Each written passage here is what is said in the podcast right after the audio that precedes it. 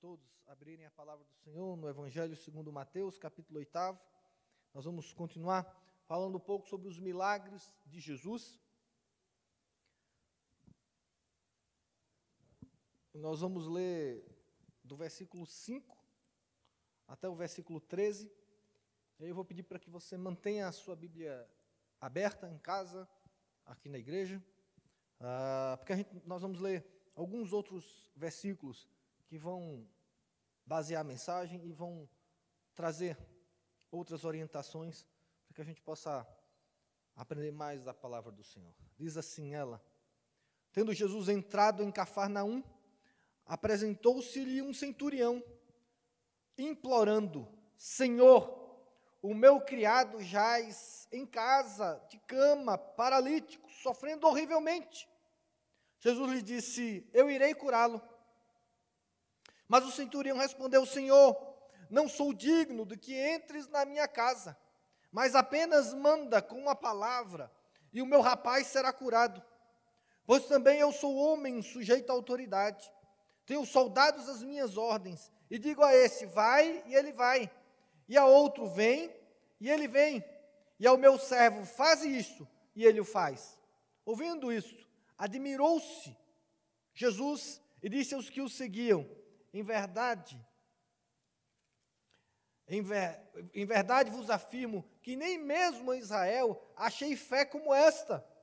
Digo-vos que muitos virão do Oriente e do Ocidente e tomarão lugares à mesa com Abraão, Isaque e Jacó, no reino dos céus, ao passo que os filhos do reino serão lançados para fora, nas trevas, ali haverá choro e ranger de dentes. Então disse Jesus ao centurião: Vai-te e seja conforme a tua fé. E naquela mesma hora o servo foi curado. Meu Jesus, mais uma vez nós humildemente entramos na tua presença. Nós já chegamos a ti, Senhor, e te pedimos que o Senhor seja gracioso conosco, nos ensina, nos ensina mais da tua palavra, nos ensina do teu evangelho, nos ensina do teu reino. Deus, temos uma fé, uma fé que impacta, uma fé que transforma, uma fé que nos leva à tua mesa, meu Senhor. Que o Senhor nos abençoe nesse momento. E em minha oração sincera, que nesse momento, Pai, o Senhor cresça e eu diminua. E que o abrir da minha boca e o meditar do meu coração sejam agradáveis na tua presença, rocha minha, redentor meu. Em nome de Jesus. Amém, Senhor. Amém. Queridos, como temos já estudado, domingo após domingo, pela manhã, os milagres de Jesus, Acredito que esse é o décimo terceiro milagre, se não for me corrijam, mas acredito que esse é o décimo terceiro estudo. E a gente já vai chegando ao fim dos milagres, porque são limitados também, os, pelo menos os relatados na Bíblia, e, e também você vai ver que muitos assuntos se repetem. Né? Ah, quando Jesus está tratando os milagres, é interessante a gente ver que quando Jesus curava, existia sempre um contexto, sempre uma lição a ser dada, sempre uma palavra a ser ministrada. Poucas vezes Jesus curava apenas por curar, mas Jesus muitas vezes curou, e pelo menos os que estão é, escritos, aqueles que foram inspirados para estar nas Escrituras, eles trazem sempre um ensino, um ensino direto de Jesus, um ensino que você pode tirar pelo seu contexto de milagre do milagre que aconteceu. E esse não é diferente. Esse é um milagre até interessante, porque existem algumas palavras aqui que a gente estranha a, a, a, é, essa, essa reação ser colocada a Jesus. Por exemplo, quando ele fala assim, admirou-se Jesus. Essa não é uma expressão muito comum. Você encontrar Jesus espantado, admirado, surpreso, porque Jesus também sempre ungido pelo Espírito Santo, muitas vezes você vê outras reações ah, Jesus já esperava, mas às vezes assim, Jesus conhecendo-lhes o coração, a verdadeira intenção. Então, a, a, nesse texto, às vezes o que chama a atenção é essa ideia de ter admirado Jesus. E o que é que admirou Jesus? A gente vai ver alguém de fora de Israel que conhecia ou, ou a que reconhece aspectos de Jesus Cristo que nem os judeus reconheciam. E essa, talvez, queridos, essa seja a maior tragédia que eu e você, o maior perigo que eu e você, como cristãos, podemos correr, é estar no reino de Deus, estar na casa de Deus e não reconhecer Jesus Cristo como ele o é e como ele deva ser. Isso foi o que surpreendeu Jesus, uma fé que levou aquele centurião para para fazer afirmações sobre Jesus Cristo que nem Israel ele via. E a gente vai começar entendendo esse milagre nessa perspectiva. Esse centurião ele chega, faz Jesus, a, a, ele, meu servo está doente, está sofrendo horrivelmente. E a primeira característica aqui, querido, é que ele, a Bíblia fala que ele chegou implorando a Jesus Cristo. Ele era um centurião, ele era alguém com um certo poder, um certo status, mas ele chega para Jesus de maneira humilde. Ele chega a Jesus implorando, ou seja, ele não, não chega apenas pedindo, ele não chega, ele chega implorando, ele chega suplicando, ele chega olhando para Jesus, vendo que Jesus é uma a, a, saída ou a esperança que ele tinha. E querido, é, é importante, meus irmãos, a gente entender como é importante a gente ser humilde quando a gente está se relacionando com Jesus Cristo, ou como a humildade, ela é essencial, ela é intrínseca ao cristão. Ah, nós não podemos aceitar com naturalidade o cristão soberbo ou um soberbo cristão. Essas duas palavras, elas não combinam, elas não fazem sentido, porque o cristão que encontrou Jesus Cristo, que tem uma fé verdadeira, uma fé legítima, ele naturalmente ele é humilhado, ele ele se diminui e ele tudo que ele entende que seria da soberba dele é esvaziado ao olhar para Jesus Cristo. Aquele homem não se apresentou como centurião, como alguém importante a Jesus. Ele não chegou e disse: Jesus, eu sou um centurião, eu sou alguém importante, eu sei da autoridade, então, em, há um favor né, aos romanos, se você quiser, se você quiser uma vantagem política. Não, aquele homem não chegou mostrando as credenciais para Jesus. Isso é extremamente importante, querido, quando a gente olha esses milagres e todos esses milagres, você vai ver que as pessoas que alcançaram o favor divino não são aquelas que chegaram com empáfia, com soberba, com arrogância, mas foram aqueles que chegaram em fé, em humildade, em esperança na pessoa de Jesus Cristo. É necessário, querido, você entender que o soberbo, ele não tem vida com Deus, não tem relacionamento com Deus, e o soberbo, ele está, na verdade, numa direção contrária à direção de Deus. A fé legítima, ela nos humilha, ela nos traz humildade, ela nos traz dependência, ela faz com que a gente entre na presença do Senhor sem direito, mas apenas entendendo que nós não somos nada diante do nosso Redentor. Aquilo surpreendeu Jesus Cristo. Alguém que não tinha, ou pelo menos não que a Bíblia tenha relatado, um contato muito estreito com a lei, com as tradições judaicas, mas alguém que ouviu falar de Jesus e conseguiu perceber que Jesus podia fazer aquilo que ele não fazia. E aí ele chega para Jesus de maneira humilde, implorando, suplicando, percebendo que Jesus era a única esperança que ele tinha. Faz Jesus cura, cura o meu criado, cura porque ele está paralítico, ele está sofrendo muito, provavelmente era alguém querido por aquele centurião. Ah, e aí Jesus fala para ele: Eu irei curá-lo. Eu vou curá-lo. E aqui, queridos, o que mais me chama a atenção, uma vez já preguei sobre isso na igreja, mas o centurião respondeu: Senhor, não sou digno que entres na minha casa, mas apenas manda com uma palavra, e o meu rapaz será curado, pois eu também, pois eu também sou homem sujeito à autoridade. Tenho soldados, as minhas ordens, e digo a esse, vai, e ele vai, e outro vem, e ele vem, e a meu servo faz isso, e ele o faz. Veja, querido, quando aquele centurião, quando Jesus disse assim, eu vou ir lá curá-lo, não sei se pela angústia, pela pressa a, a, de não querer ver o, o seu servo a, doente, não sei, a Bíblia não fala a distância que teria da casa de Jesus, estaria para a casa daquele homem, mas o fato é, Jesus, você nem precisa ir lá, você nem precisa ir para aquele local, porque eu, eu conheço, eu sei o que é ter autoridade. E é impressionante, queridos, o que surpreende Jesus é que ele pega um, uma autoridade que não, ele não tem, mas um conceito da autoridade que ele conhece, que ele entende, e diz assim: Senhor, eu sei o que é ter autoridade. Eu sei o que é ter autoridade para falar, para mandar. E aí ele diz assim, implicitamente, ele diz: Jesus, eu sei que o Senhor tem essa autoridade. Eu sei que o Senhor tem essa autoridade, o Senhor tem esse senhorio, o Senhor é diferente de qualquer outro. Entenda, quando a gente fala de autoridade, e quando esse homem fala de autoridade, ele está dizendo que Jesus é diferenciado, ele não é mais um, porque não é todo mundo que tem autoridade. Alguém já fala, né? Ah, ah, se todo mundo mandar, ninguém manda. Numa casa, né, você tem que ter alguém que manda. Se todo mundo mandar, ninguém manda. Então, quando ele diz assim, Senhor, eu conheço sobre a autoridade, eu conheço esse princípio, e reconheço que o Senhor é quem tem autoridade. O Senhor nem precisa ir. Eu sei que se o Senhor mandar, o Senhor tem autoridade para isso. Ele reconhece a singularidade de Jesus Cristo. Meus irmãos, como nós cantamos hoje de manhã, nós precisamos nos lembrar que Jesus Cristo não é mais um. Jesus Cristo não é mais um homem.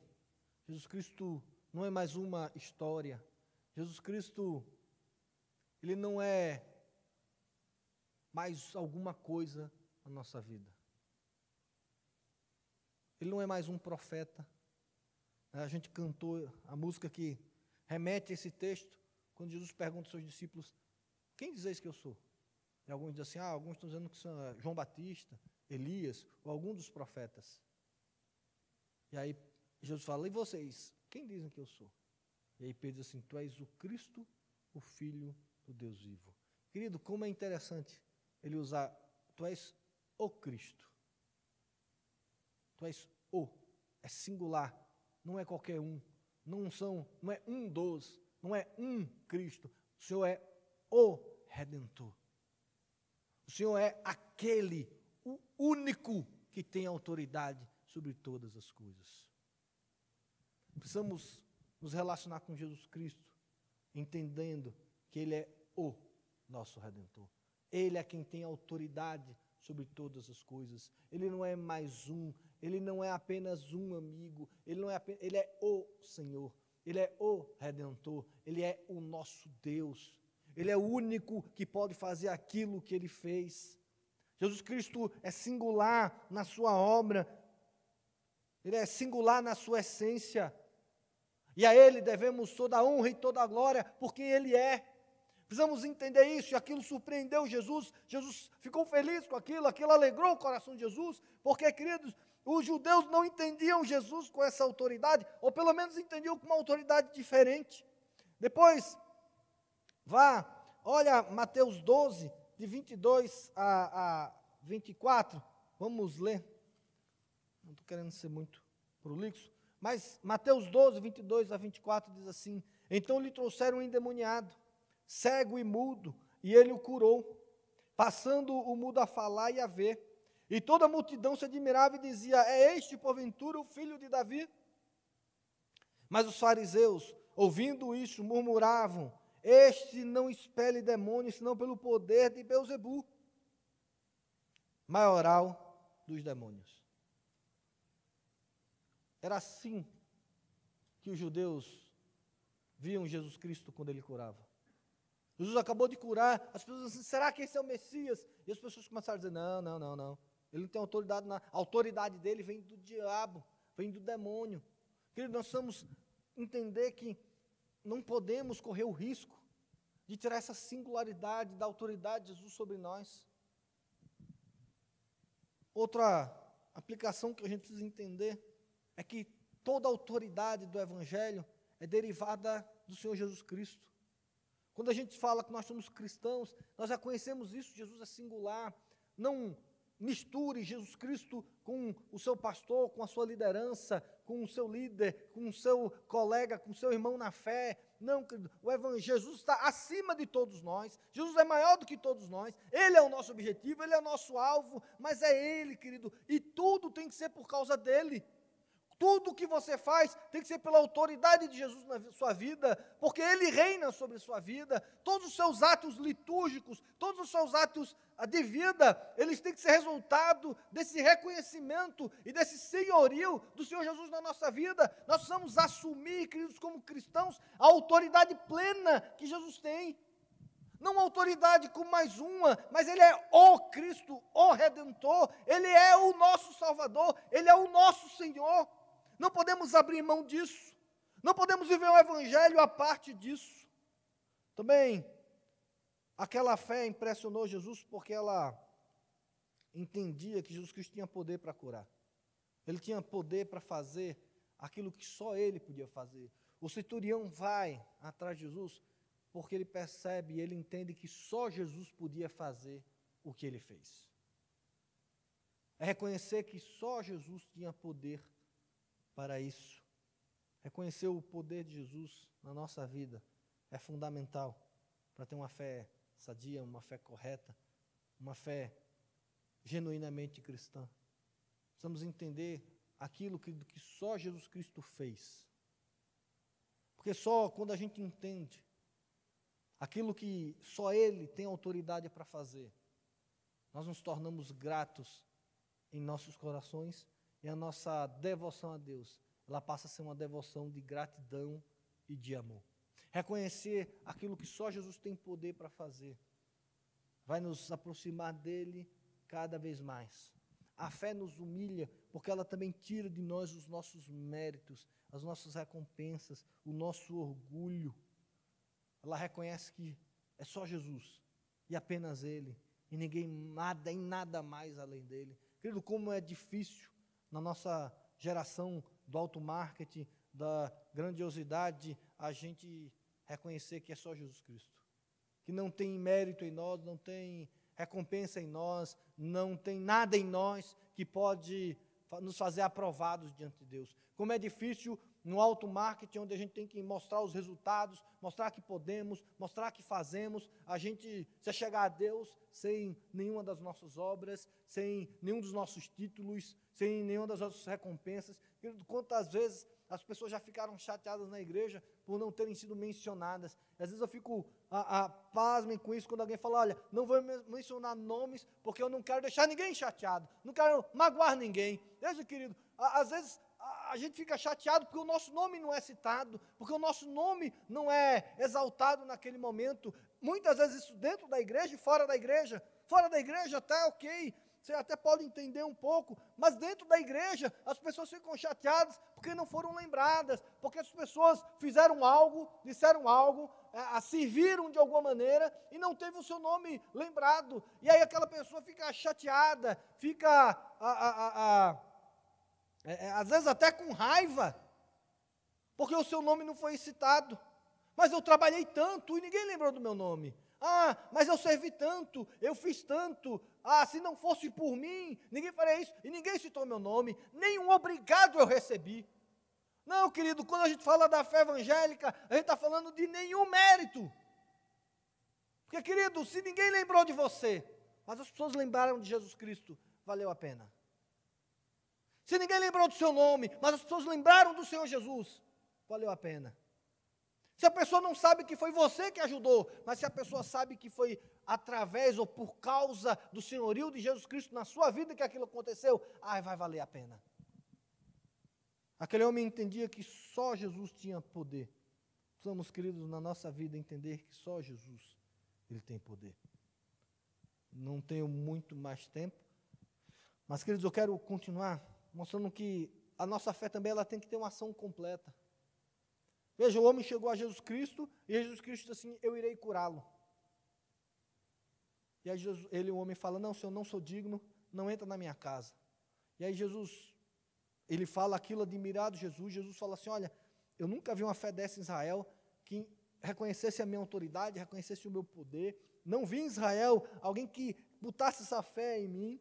E aí Jesus tem um ensino para trazer, eu quero trazer isso para você, porque Jesus começa, e aí vem o contexto da cura, que é exatamente Jesus aproveita aquela situação de um centurião, de alguém que não tinha uma tradição religiosa, alguém que não tinha a, a convívio na sinagoga, alguém que não tinha talvez conhecimento do Velho Testamento, não, não era um, um discípulo, não era um, um judeu, não tinha muito ligação a isso, ele impressiona Jesus, e aí Jesus começa a dizer assim: digo-vos que muitos virão do Oriente e do Ocidente e tomarão lugares à mesa com Abraão, Isaac e Jacó no reino dos céus.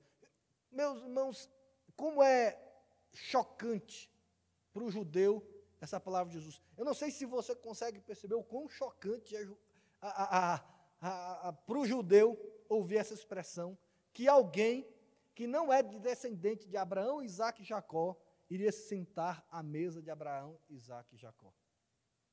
Um dos grandes orgulhos que Israel tinha, que o judeu tinha, era se dizer de que era descendente de Abraão, de Isaac e Jacó. Nós somos os descendentes de Abraão, Isaac e Jacó. Isso o judeu falava e falava, até o momento Jesus falou assim: vocês estão dizendo que são descendentes de Abraão, grande coisa. Hoje eu vos digo que Deus pode suscitar descendentes de Abraão dessas pedras. De tão grande que era o orgulho desses homens, dizer assim: nós somos os descendentes de Abraão, Isaac e Jacó. E aí Jesus começa a dizer assim: digo-vos que muitos virão do Oriente e do Ocidente, e eles é que vão sentar à mesa de Abraão, Isaac e Jacó. E aí Jesus faz um alerta maior do que eles. Versículo 12, ele diz: ao passo que os filhos do reino, olha a expressão, os filhos do reino, que ele está falando é dos judeus, daqueles que são os descendentes de Abraão, Isaac e Jacó, daqueles que estavam vivendo o reino de Deus, ou pelo menos as promessas do reino de Deus, aqueles que foram objetos da aliança do, de Deus, aqueles que foram objetos da, da profecias do Evangelho, aqueles que, daquele povo que foi escolhido para que o Redentor viesse, ele diz assim: esses, ao passo que os filhos do reino serão lançados para fora, nas trevas, ali haverá choro e ranger de dentes. O que Jesus está dizendo aqui, queridos, aqui, olha, vocês estão no reino, vocês fazem parte do reino, vocês estão inseridos no reino, mas isso não vai adiantar de nada na vida de vocês, porque vocês não vão se assentar à mesa de Abraão, Isaac e Jacó. Vocês não vão se sentar, porque para se sentar à mesa é uma questão da fé. É uma questão de fé, não uma questão de obras, não uma questão de tradição, não uma questão de descendência. O sentar à mesa é necessário ter fé naquilo que Deus fez. Não vamos ter tempo para isso, mas depois leia Mateus de 22, de 1 a 14. E você vai ver a parábola que Jesus fala das bodas do rei que se encaixa exatamente a isso que Jesus está falando. Ele diz que o rei foi fazer uma boda para o seu filho e convidou várias pessoas. Convidou as pessoas importantes do reino. E aquelas pessoas desprezaram o convite de Deus. Desprezaram o chamado de Deus. E eles não foram à festa. E aí aquilo enfureceu o rei e disse assim: então, mata todos esses e sai convidando todos. Sai convidando todos, qualquer um, para vir para minhas bodas. Queridos, precisamos entender que nós somos esses qualquer um. Nós precisamos entender que nós não somos nada diante do rei. E que é uma graça maravilhosa poder se assentar na mesa de Abraão, Isaac e Jacó. Nós precisamos entender que se assentar à mesa, fazer parte do reino de Deus, junto com Abraão, Isaac e Jacó, é necessário ter essa fé legítima no Senhor Jesus Cristo. Nós não vamos sentar à mesa pelas nossas obras, pelos nossos méritos. Nós não vamos sentar à mesa porque merecemos. Querido, viver o Evangelho, o reino, não é vir para a igreja, não é ouvir sermão, não é estar ligado na internet, pelo menos nesse período ouvindo sermões todos os dias, estudos todos os dias. Não, querido. O que vai fazer eu e você fazemos parte do reino de Deus é a nossa fé no Senhor Jesus Cristo. Ele é quem vai nos levar à mesa. Ele é quem vai nos levar a nos assentar à mesa do reino de Deus. Ele é que vai nos fazer participantes do reino de Deus. Não são nossas tradições, não são os nossos méritos. Precisamos entender o privilégio que é ser convidado para sentar à mesa do Pai. Ser um cristão é um privilégio singular, um privilégio único. É Deus pegar nós, indignos, imerecedores, pecadores, falhos, e nos chamar a sentar à mesa do Pai. E aí, como sempre a gente fala, o legalismo é exatamente o contrário. O legalismo são aquelas pessoas que fazem o seu próprio convite e dizem assim: nós podemos entrar na mesa. Está aqui, está aqui minha credencial, está aqui o meu mérito. Eles esquecem de levar, na verdade, o convite de Jesus Cristo. Jesus Cristo tem nos convidado sempre a fazermos parte do seu reino, a vivermos profundamente o seu reino, para vivermos um evangelho além da fachada, além dos templos, além das paredes. Jesus nos chama a ter e a viver esse evangelho dessa fé que reconhece a sua autoridade e reconhece a sua singularidade. Jesus nos convida a vivermos essa vida diferenciada. E querido, muitas vezes, meus irmãos, a igreja tem se esquecido do privilégio que é poder assentar-se à mesa do Senhor Jesus Cristo e fazer parte do seu reino. Jesus termina essa palavra olhando para o servo diz: Vai e seja feita conforme a sua fé. Querido, você já pensou Jesus Cristo falar isso? Seja feita conforme a sua fé. A sua fé iria acontecer alguma coisa? A sua fé em Jesus Cristo iria fazer alguma diferença? A sua fé tem feito diferença no seu relacionamento com Deus, na sua vida? Ela tem te transformado, ela tem te feito se assentar à mesa do Pai, ela tem feito com que te levado plenamente a viver um evangelho profundo e verdadeiro com o Senhor Jesus Cristo? Não, Senhor, conforme a minha fé, não. Não conforme a sua fé. Porque a sua fé é que vai determinar quem Jesus Cristo é para você e como você vai se relacionar com Ele. Se a sua fé te levar até um Jesus da igreja, você vai ter a sua vida com Jesus da igreja. Se tua fé te levar até o Jesus Cristo da palavra, a sua vida vai ser totalmente diferenciada.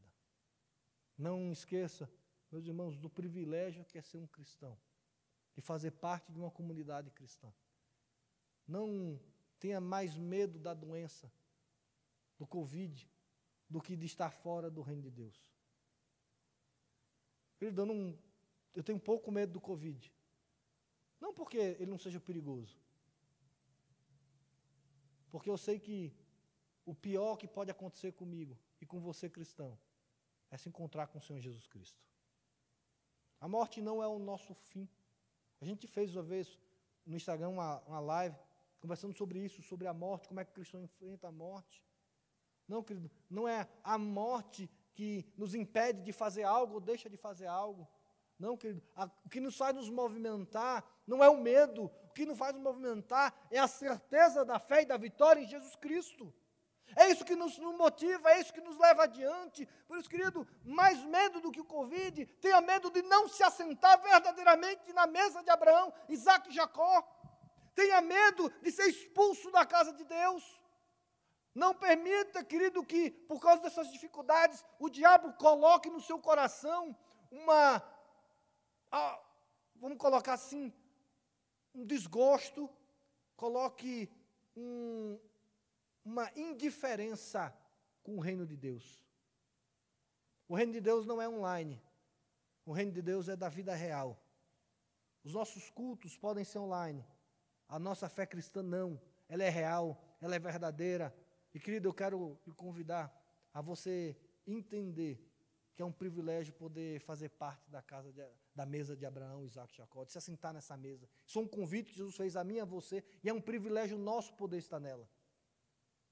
Entenda que não vai ser a sua tradição, não é o que você fez, não foi o que você viveu que vai te fazer sentar naquela mesa, mas é o quanto você tem reconhecido o poder único e singular de Jesus Cristo. E quanto você tem reconhecido a autoridade dele e do seu reino sobre a sua vida. Não esqueça disso, você é um cidadão do céu. É o céu que nós servimos. Por isso, aonde você esteja, continue vivendo o reino de Deus na sua plenitude, naquilo que você foi chamado, naquilo que você foi vocacionado, sem medos, sem temores, sem anseios, porque em Cristo Jesus nós somos mais que vitoriosos. Em Cristo Jesus nós nos assentamos à mesa, a mesa singular, a mesa do reino de Deus, na qual também se assentaram Abraão, Isaac e Jacó. Que Deus nos abençoe, que o Espírito Santo aplique a palavra dele aos nossos corações e que possamos entender esse privilégio e possamos viver profundamente o reino do Senhor Jesus Cristo com uma fé, uma fé que admira Jesus, uma fé que entende a sua singularidade do seu poder e a sua autoridade sobre todas as coisas. Que o Senhor nos abençoe em nome de Jesus.